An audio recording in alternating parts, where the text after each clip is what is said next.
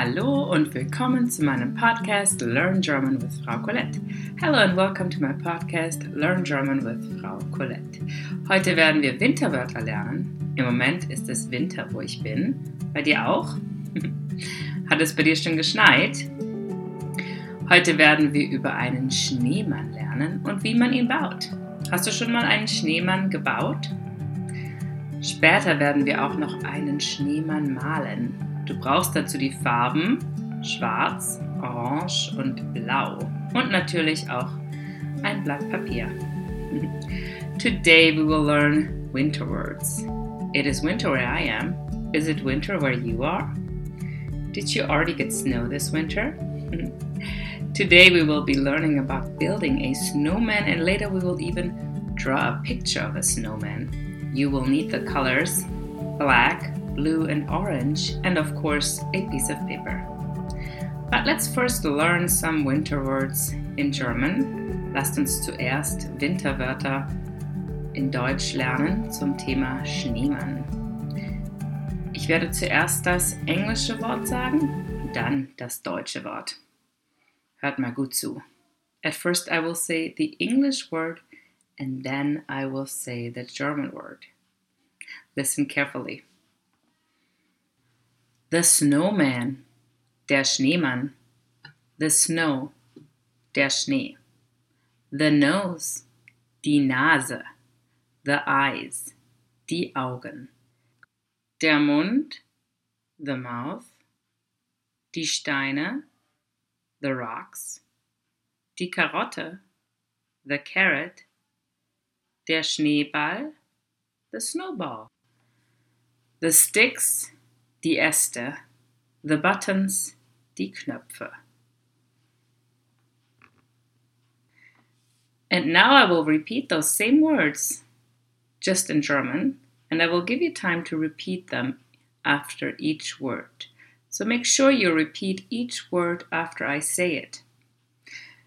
Ich werde als nächstes die deutschen Worte nur auf Deutsch sagen.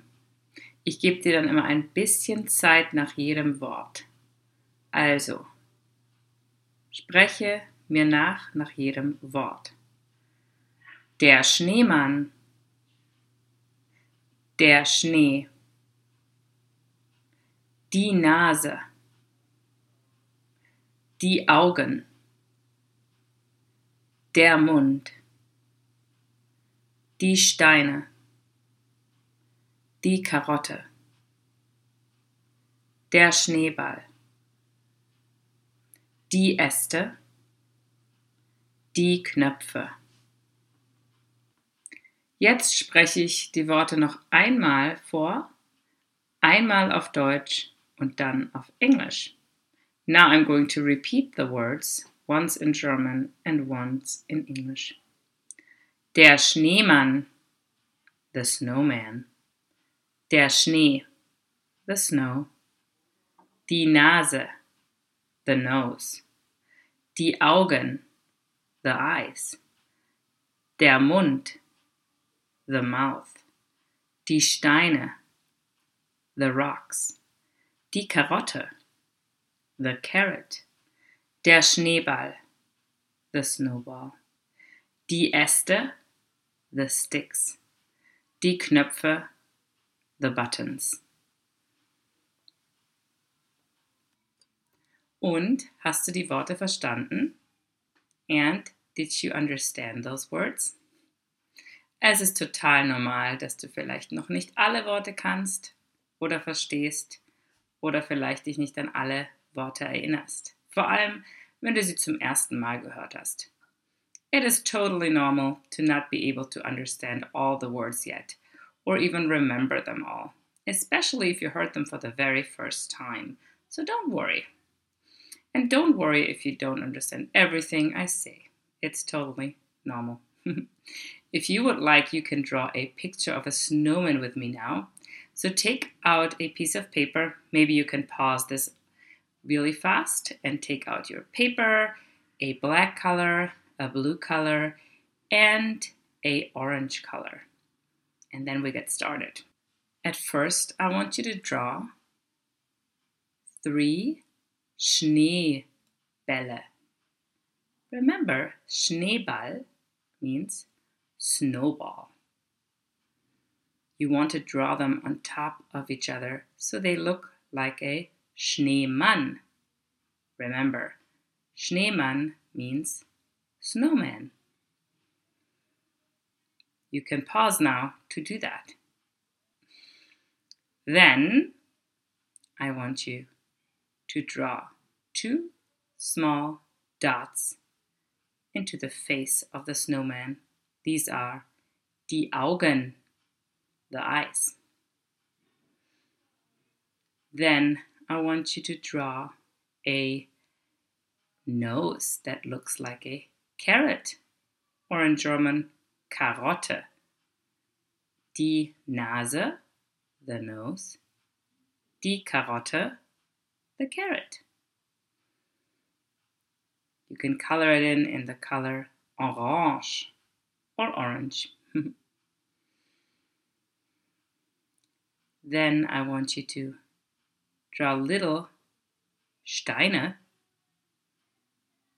rocks or pebbles, as the Mund, mouth, of the Schneemann.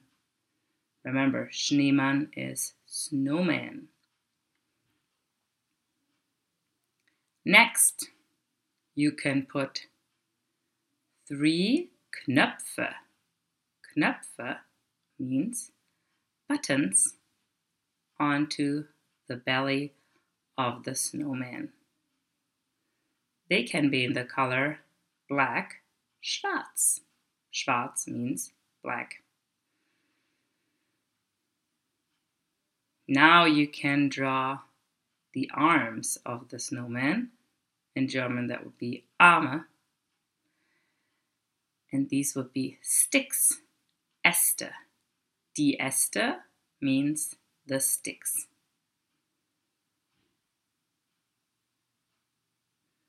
Now you're finished with your snowman. If you would like, you could add a hat in the color blau. Blau. Hmm. Do you know what the color blau is? Yes, it's blue. Our last color we needed. Very good, everyone. I don't know if you colored your snowman yet. If this was too fast for you, you can always pause. That's a great part about having a video or audio like this that you can pause. And what I would do if I were you, I would listen to the words of this audiobook a few more times so that I could practice pronunciation, the pronunciation of these words, and also the meaning of the words. Okay, it was great to be with you, and I hope this helped you a little bit with the vocabulary and maybe also understanding. Very good, everyone. Thank you for listening to me, and I will see you next time. Thank you. Tschüss. Tschüss means bye. Tschüss.